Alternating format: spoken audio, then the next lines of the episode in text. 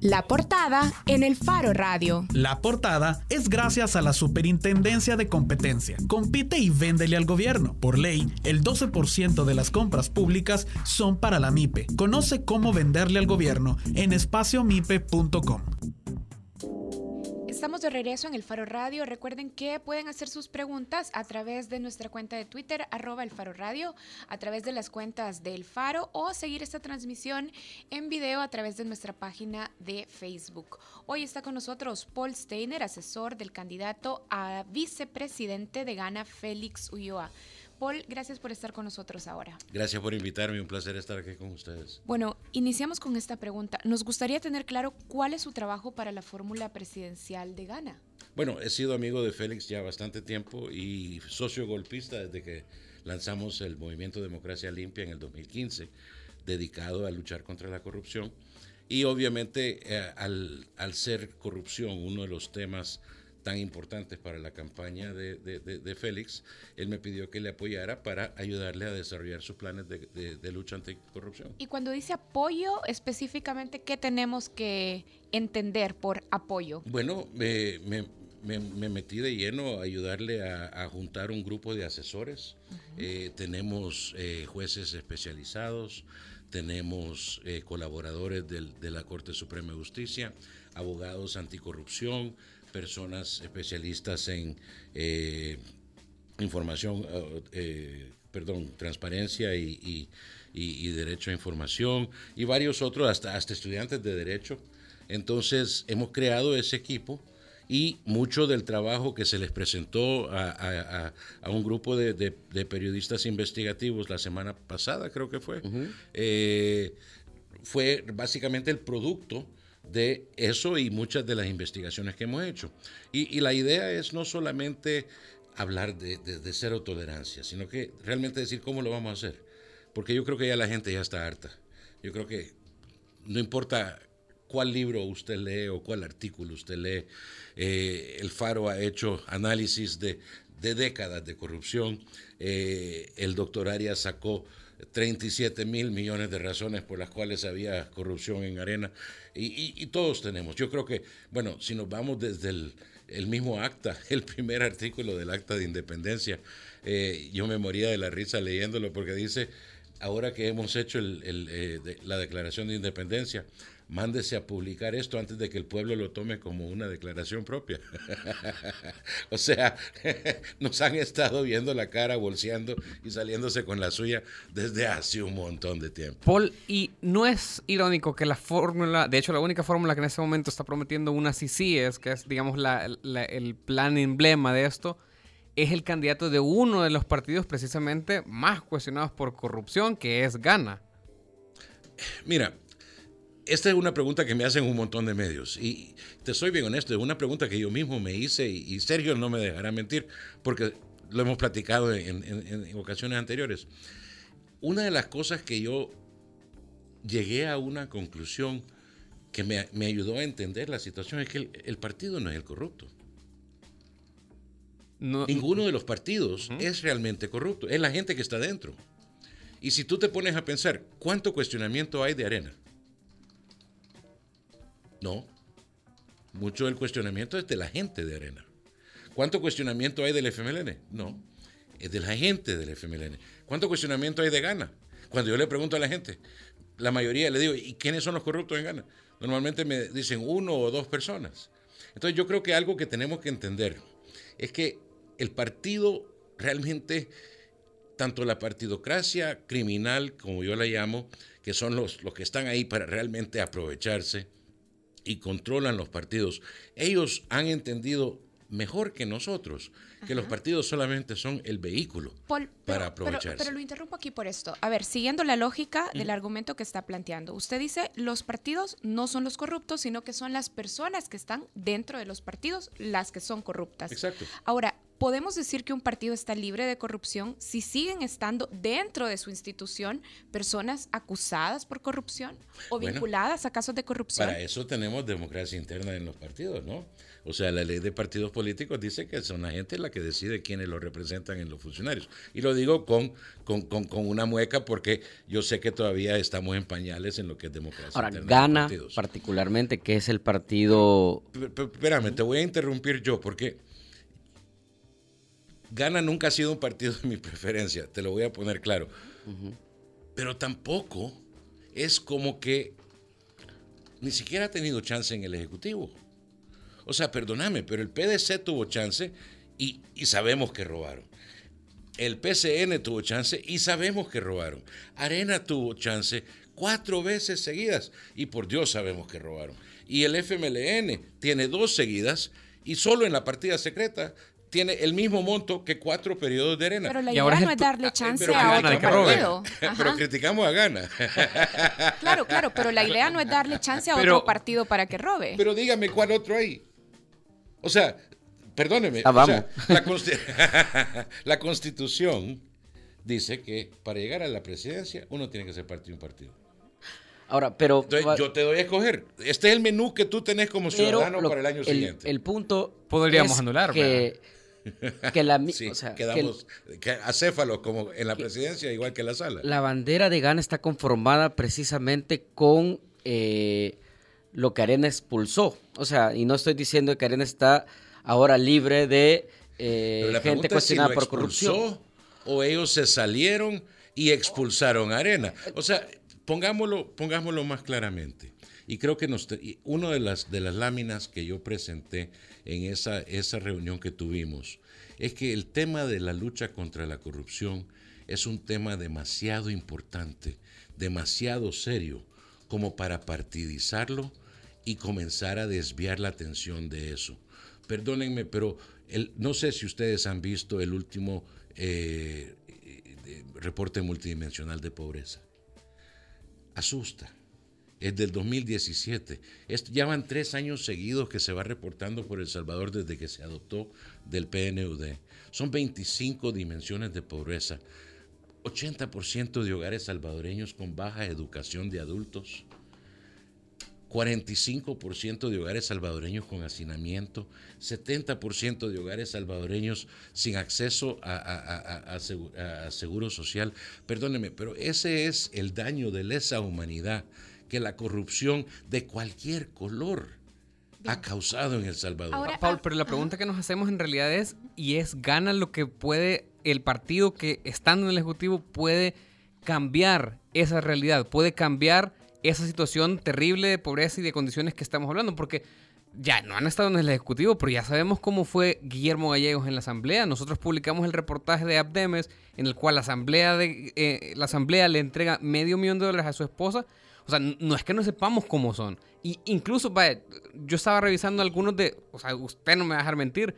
En el 13 de mayo de 2015 en Twitter usted decía que Guillermo Gallegos es un buitre. O el 9 de agosto. Y lo mantengo, y lo mantengo. O el 9 de agosto de este año usted decía, compartió una nota del Faro que decía, jefe de probidad absuelve a Gallegos pese a que no justificó medio millón de dólares. Y usted dijo, en vez de candidato debería ser imputado por encubrimiento y tráfico de influencias. Y lo mantengo. El partido que lleva a esta gente al poder es el que tenemos que votar para que para que lidie con el problema de la corrupción que causa la pobreza y todo esto. Me metiste dos preguntas ahí. La primera, que si es gana la que va a poder luchar contra la corrupción.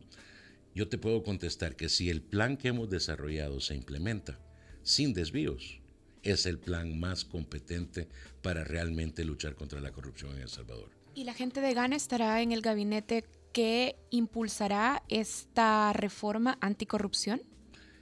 Que yo sepa, no hay ningún acuerdo de repartición de puestos con el partido eh, Gana. Que yo, como yo lo entiendo, ellos se llevan lo que es la deuda pública o política, perdón, y el, hasta allí llega el acuerdo. A mí se me ha reiterado en varias ocasiones por parte de Nayib, por parte de Félix, y varios otros miembros del Partido de Nuevas Ideas y, del movimiento, que la asignación de puestos va a ser basado en una evaluación de meritocracia. Se le pregunto a usted ahora, ¿usted cree que personas que integran Gana deberían de estar en el gabinete de gobierno de Nayib Bukele? Voy a dividir eso, y no es que estoy desviando, pero es que hay dos tipos de personas que, integran Grana. Funcionarios electos actuales, de los cuales yo podría dividirlos en dos, y gente que no participa como funcionario ahorita, pero sí son miembros de Gana. Hay un grupo de, funcionarios electos en Ghana que yo no daría cinco centavos por ellos. Por ejemplo, ¿quiénes? No, yo no voy a mencionar nombres. Bueno, ya, bueno, ya mencionamos uno y usted... Pero no creo que es correcto. O sea, yo creo que si yo voy a acusar a alguien, mejor lo hago en la fiscalía, no en radio. Yo creo que eso es algo que todos tenemos que aprender. Dejar de comenzar a tirar nombres al aire y ensuciar reputaciones si no estamos preparados para poner la, la evidencia ahí. Eso es lo que me gusta del Faro. Ustedes lo ponen exactamente con la evidencia y la gente forma su conclusión. Lastimosamente hay investigaciones ahí que son mucho mejores que la que hace la fiscalía y la fiscalía debería estar retomando un poquito de esa evidencia. Pero volvamos, no sé si hay personas por las que no daría un 5. No, pero regreso a su pregunta y después regreso a la tuya porque todavía no te he contestado la segunda. Y falta una mía todavía. Esa la ignoré. El, el, tema ahí es... Hay, hay, gente, y, y, cuando digo algo bueno de alguien, sí voy a mencionar su nombre. Gente como el diputado Sabla con una trayectoria de trabajo en la Asamblea Legislativa que ha hecho un excelente trabajo. Un, enfoque a, ayudarle a la gente de abajo con prioridad, que yo creo que solo lo de tarjetas de crédito, la lucha contra los usureros, ese señor tiene bien claro su norte. Yo no tendría ningún problema con que él ayudara. Hay otros que no, que no son funcionarios, que son profesionales que han encontrado en Ghana un partido que no es los otros. Y tal vez por eso están ahí. No les puedo decir que esa es la razón por la que están ahí. Pero sé que son personas con gran trayectoria.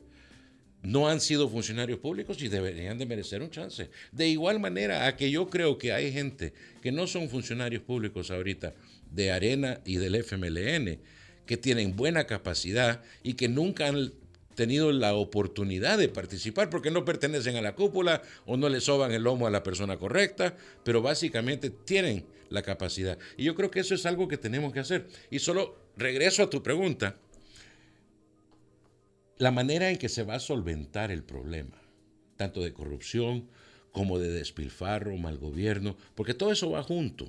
Eh, hace ocho días nos clasificaron como el país 135 de 136 en desvío de fondos públicos.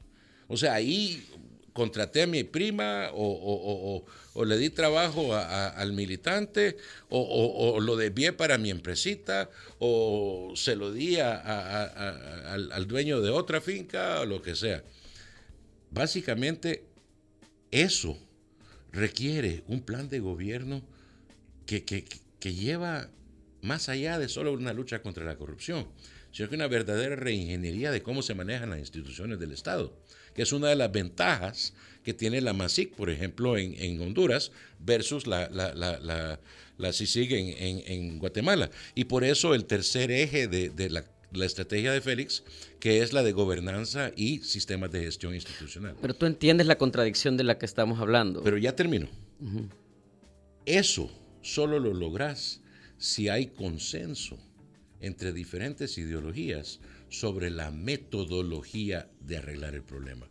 Yo entro a la casa C de Nuevas Ideas un día que están trabajando las mesas de, plan de gobierno y yo veo gente de izquierda, gente de centro y gente de derecha sentados en la misma mesa trabajando el mismo plan. Eso a mí me inspira. Y te digo, esto no va, no va a ser que el lunes ya todo está arreglado en el país, pero sí te aseguro que ese es el comienzo para despolarizar el país y en tres generaciones vamos a estar terminados con esta tarea. Pero si entendés la, la contradicción de la que estamos hablando, de que, o sea, de que hay una contradicción entre en esto, entre que un partido cuestionado proponga el, lo más agresivo en plan anticorrupción. Pero como te digo, es, lo, único que tenemos. ¿Y qué dice Nayib Bukele de esto? ¿Has hablado con él claro de que sí. ¿Y qué piensa? Fíjate que la primera vez que él me, él me invitó a participar y a, ayudar, eh, yo le dije, yo le tengo dos preguntas. Yo no vengo aquí a votar por usted, le dije. Yo vengo aquí a ayudar a que el movimiento sea algo genuino, algo que va a perdurar en el tiempo. Porque un presidente dura cinco años, pero un movimiento de verdad dura generaciones. Y yo le pregunté, ¿qué es más importante para usted? ¿Su presidencia o un movimiento que va a perdurar en el tiempo? Y me dijo, un movimiento. Palabras de él, puedo jurar que eso fue lo que me dijo. La segunda cosa que le dije, ¿qué tipo de, cómo quiere que lo recuerden como presidente? ¿Quiere usted que lo recuerden como el que vino y cambió todo? ¿El, que vino y, hizo el remolino y de ahí se fue? ¿O el que vino y dejó una huella que 50 años después dicen ese fue el comienzo del, del arreglo del país o de la refundación de la República? Esa es la respuesta que me dio. Eso es lo que yo quiero. Paul, en la respuesta, en, la respuesta anterior, hace unos minutos, cuando le preguntábamos sobre si miembros de Gana estarán en el gabinete presidencial, usted decía que lo que entiende es que Gana simplemente va a recibir la deuda política y ya. Pero ¿de verdad nos podemos creer esto? ¿Que Gana simplemente recibirá la deuda política y que será Nayib Bukele por su cuenta el que decidirá cómo armar el gabinete de gobierno? No, no va a ser Nayib Bukele por su cuenta el que va a decidir. Es más, se ha acordado que se va a crear y ya se está creando un mecanismo de evaluación. Ahora, usted va a tener un, como se dice en inglés, un food processor donde usted va a meter todos los ingredientes y van a salir molidos al final. Pero Gana se va, lo que usted nos decía es, Gana se va una vez que recibe la deuda política. No, no, Gana va a existir. Gana es un partido político establecido. Va a ser el partido político que ganó las elecciones porque es bajo esa bandera que se votó. Pero el gobierno es un gobierno, un plan de gobierno de Nayib Bukele y Félix Ulloa con un plan de gobierno de nuevas ideas. ¿Y Gana está de acuerdo con esto? Es decir, con que, con aceptar que una vez que llegue Nayib Bukele a la presidencia, si es así, si gana, ellos como partido político van a tener que separarse del gabinete. Soy asesor de Félix, no asesor de Gana. Entonces usted le va a tener que preguntar eso a Gana. Sin embargo, sentado el otro día ahí en el ENADE, yo estaba sentado a la parte de Andrés Rovira, el, secretario general del partido. Y él aplaudiendo las cosas que estaba diciendo Félix, eh, eh, Nayib Bukele en su discurso. Claro, tiene que serlo su candidato. Bueno, pero tú le pones, tú, tú le estás poniendo una opinión tuya a ese comentario que tú estás opinando de que él aplaudió porque tenía que hacerlo, no porque pensaba que era correcto. Yo prefiero darle el beneficio de la duda. ¿Quiénes de Gana participan en las Rovira, Vaya, si usted prefiere dárselo. Pero está juzgando. Paul, ¿quiénes? Con base en, que ya sabemos cómo se ha manejado Gana en los últimos ocho años, que ha sido un partido que se dice derecha. ¿Y por qué no está condenado entonces? ¿Por qué no está en prisión? O sea que usted, vaya, pero lo que me está diciendo. Es que tú ya lo condenaste. No, no, yo no lo condeno, yo lo cuestiono. pero lo que usted me está diciendo es. No, ya lo juzgaste. No, lo estoy cuestionando. Hay una, hay una línea bastante, bastante fina entre, entre juzgar y condenar. Juzgar cuando. Pero yo no soy juez, yo soy periodista, yo no lo puedo y Ese es el primer paso, es reconocer que uno no. Claro, pero yo nunca me he creído juez. o sea, mira, hay, hay, gente que dice, es que si suena como pato y camina como pato y huele como pato y todo lo demás como pato, es que es pato. Pero al final del día solo un juez dice que es pato. Pero no podemos basarnos en la ineficacia del sistema judicial salvadoreño para decir que un político no es responsable de cosas que ha hecho. O sea que la, presunción de inocencia ya, ya, ya valió madre. No, yo no estoy hablando de eso, está defendiendo aquí, está defendiendo la bandera de Gana ultranza, parece. ¿Perdón? Estás defendiendo a ultranza las banderas de Gana que tú tanto cuestionabas en el pasado. Eso me parece extraño. No, pero es que, es que yo llegué a la conclusión que mencioné antes que no es la bandera la corrupta. Todos los partidos políticos tienen una cola que patear, o cola que ya pateada, de corruptos en sus filas. Es más, en el caso de Arena, tenés un presidente con quien yo crecí, Paco y yo nos conocimos desde que éramos niños, murió esperando juicio. Sin ser condenado. Sin ser condenado. ¿Y defendería usted a, Flores la presunción de inocencia? Yo nunca lo he acusado de ser corrupto, pero sí sé que le estaban cuestionando su integridad. ¿Ok? Eso lo acepto, lo entiendo, lo entiendo claramente. Me sorprendió porque, habiéndolo conocido durante toda nuestra juventud, él no era una persona que se robaría un 5. Pero es otra cosa. El juez decide.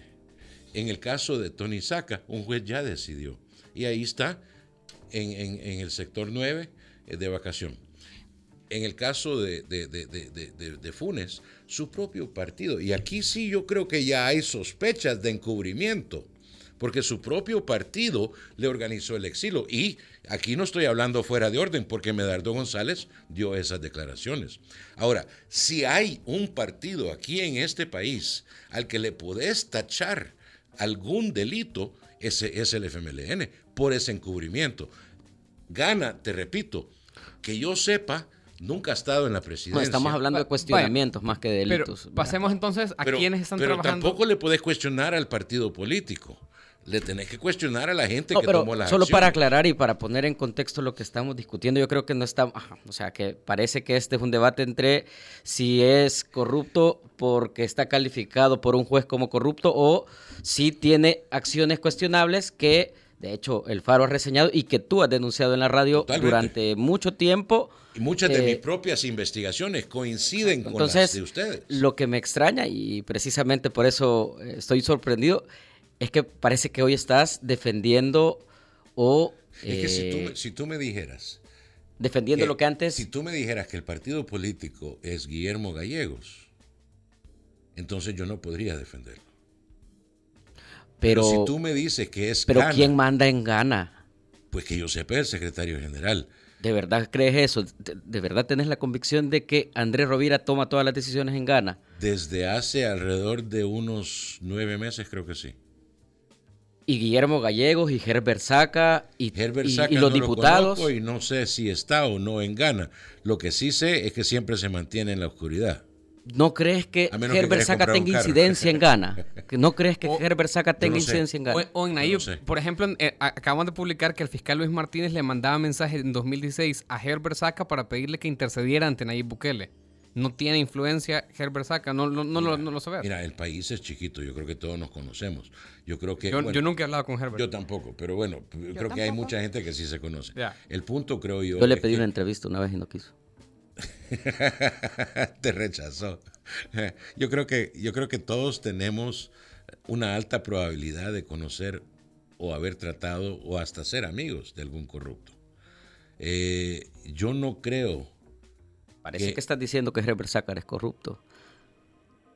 Pues por lo que ustedes han publicado y lo que yo he investigado, con todo respeto, hay demasiadas coincidencias para no pensar pero, la pregunta era si usted cree que Herbert Saca tiene incidencia o relación con Nayib Bukele. Esa era la pregunta. En los dos años y medio que yo he estado conociéndolo, o dos años que he estado conociéndolo y al, movimiento Nuevas Ideas, nunca ha estado presente en alguna discusión o reunión. Entonces, que yo sepa, no tiene nada que ver. mira, el fondo de estas preguntas, Paul, también tiene que ver con algo y nosotros quisiéramos entender. Para eso te hacemos todas estas preguntas incómodas.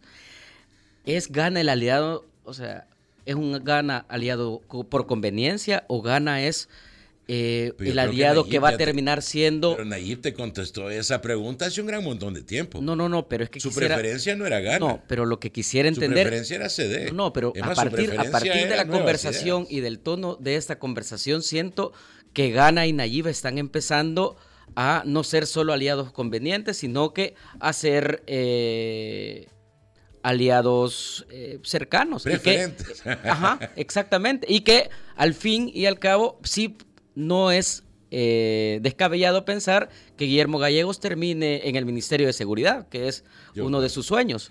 No, mira, yo y que, gana termine impulsando a través del Ejecutivo, si es que gana Nayib Bukele, la pena de muerte o las políticas de represión que, que defiende Guillermo Gallegos. Es natural para todos aquí en El Salvador ser desconfiados. Yo creo que para todos es natural leer entre líneas. Yo personalmente no pienso que hay un riesgo de que lo que tú me acabas de, mencionar suceda. Porque en las preguntas que yo le he hecho a Nayib, a Félix y a otros miembros, nunca se ha mencionado, ni siquiera confirmado algún acuerdo con repartición de, repartición de puestos con Gana, ni siquiera con CD.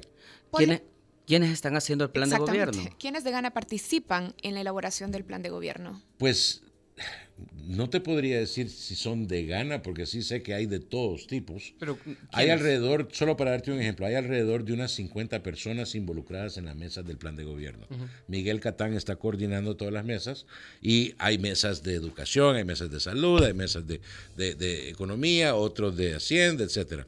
Y básicamente, eh, más las 18 mil mensajes que ya recibimos a través del sitio web. Te digo, esa ha sido una lluvia tremenda de contribución ciudadana que se han metido al sitio web nuevasideas.com y ahí tú puedes registrarte y mandar tu, tu, tu, Pero nos ha dicho perfiles, pero nos podría decir voy, nombres. Voy, voy. No te puedo decir nombres porque no los conozco todos. El, te, puedo decir quién está coordinando la mesa. ¿Y a quiénes sí conocen? ¿Nombres de personas a las que sí conozca entonces? No, porque yo sugiero que ahí tú deberías de hablar con Miguel y que él pida... Miguel Catán. Ah, que, él, que él pida el, listado de los que están preparados a dar su nombre. Yo sé, te doy un ejemplo, en la mesa de salud. Hay un montón de gente que prefiere, prefiere trabajar en anonimato porque están en el Ministerio de Salud. Y si la gente los conociera, que están ayudando a nuevas ideas, pum, pum, pum, se les acabó el trabajo. Y hay mucha gente en, en, Hacienda, en Economía, lo mismo. Hay gente que sí está preparada a dar la cara. Merlin Barrera ha estado apoyando muchísimo al equipo asesor de Félix en relación a, economía. Eh, por cierto, hoy en la tarde tenemos una reunión donde vamos a ver otro tema y básicamente, eh, o sea, está nutrido de gente, economistas de derecha, de izquierda. Merlin Barrera, impulsora de las sedes, por ejemplo. Merlin Barrera, la que es ahorita viceministra de, Economía, sí. Impulsora de... Las zonas económicas especiales. Ah, perdón, perdón, que no me podía Sí, la sede es la, la, CE. Sí, sí, sí. sí, sí, sí. Creo que sí, creo que esta... está y además que elaboró el plan de gobierno de Elías Antonio Saca cuando fue candidato a la vice... unidad, creo que Ajá, Exactamente, ella lideró el plan de gobierno, Merlin Barrera. Ella entonces que trabajó en el plan de gobierno de Saca, está contribuyendo. Está trabajando también en el plan de gobierno. ¿Y tú estás contribuyendo, Paul? Yo sí, sí bueno, la lucha anticorrupción, una de, los, de las áreas. Solo para entender qué áreas son y quiénes son las personas que, con las que podríamos conversar sobre cada tema. Te doy un ejemplo. Eh, tú sabes que yo trabajé en Sudáfrica y otros países y hay proyectos que yo he hecho en esos que he propuesto dentro del plan de gobierno, algunos de los cuales les ha gustado y lo están llevando a cabo. Eh, yo principalmente estoy involucrado en el lado de la lucha anticorrupción, que son las tres P de Félix. La primera que es la no prescripción de delitos de corrupción, que por cierto ustedes publicaron eh, una encuesta de, de diputados recién llegados. Estoy cruzando los dedos que esta gente vote por conciencia y que sean concurrentes con la respuesta que les dieron a ustedes, porque yo solo necesito 43 votos para que eso se vuelva realidad y tú me dijiste que habían 51 que estaban preparados a hacerlo. Dios, mediante, primeros 100 días tenemos un decreto aprobado por la Asamblea Legislativa que los delitos de corrupción y delincuencia económica sean declarados como lesa humanidad cuando sean de gran corrupción y así no prescriben y se puede ir para atrás. Ahora, sumamente importante eso, porque necesitas, de igual manera que nosotros cuando vamos a Estados Unidos nos bajamos del avión, alquilamos el carro y manejamos como que fuéramos angelitos. ¿Por qué? Porque hay consecuencia. Y le tenemos miedo a esa consecuencia. Eso es lo que necesitamos para los funcionarios públicos aquí, que le tengan miedo a la consecuencia de que nunca van a poder dormir tranquilos, de que no alguien va a llegar y llevarlos presos. Bien, ojalá que sean coherentes también con eso que nos dijeron a nosotros, porque al final ya sobre la práctica se les va olvidando. Muchas gracias, Paul, por habernos acompañado ahora y bueno, cerramos aquí la entrevista, pero Parece como queda campaña, sí, sí, se fue rápido. Pero se han pasado que mucho ataque al mismo tiempo. Vamos a volver a invitar porque nos interesa profundizar en las propuestas de gracias Por... Gracias por venir. Y hay una gran apertura de parte de todos los que yo conozco dentro de, Nuevas Ideas, pero yo solo quisiera cerrar con este mensaje a los que nos están escuchando. Es bien fácil parcializarnos, es bien fácil polarizarnos y decir, no, yo que voy, yo voy a defender a mi corrupto y vos defender al tuyo. Ya tenemos demasiados años donde la corrupción y la delincuencia económica ha causado una desigualdad tan grande en este país que si no comenzamos ya a tomar esta cosa en serio y comenzamos realmente a cerrar los espacios de la corrupción, no solo decir que lo vamos a hacer, sino que realmente hacerlo, Bien. este país no tiene salvación. Muchas gracias. Paul Steiner, asesor del candidato a vicepresidente de Ghana, Félix Ulloa. Hacemos una pausa y ya regresamos en el Faro Radio.